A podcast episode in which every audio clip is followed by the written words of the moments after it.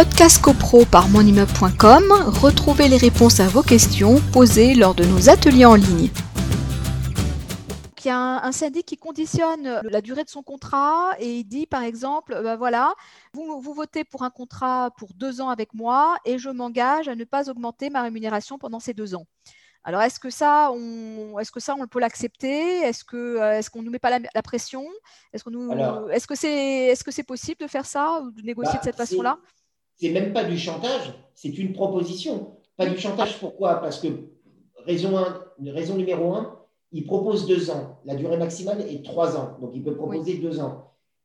Raison numéro deux, il nous dit ce syndic, ah mais je ne vais pas augmenter. Et on vient de voir que l'indexation du forfait, elle est optionnelle.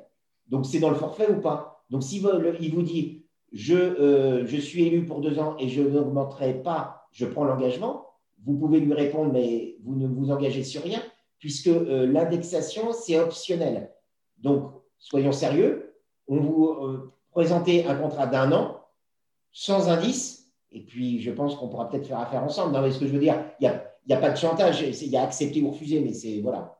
D'accord. Peut-être c'est un syndic qui veut se démarquer par rapport à un concurrent en disant voilà, euh, vous avez des concurrents dont vous m'avez montré les contrats qui prévoient un indice. Moi, il n'y aura pas d'indice, mais j'ai une désignation pour deux ans. Bon, euh, à voir. Hein. Podcast CoPro par monimmeuble.com, retrouvez les réponses à vos questions posées lors de nos ateliers en ligne.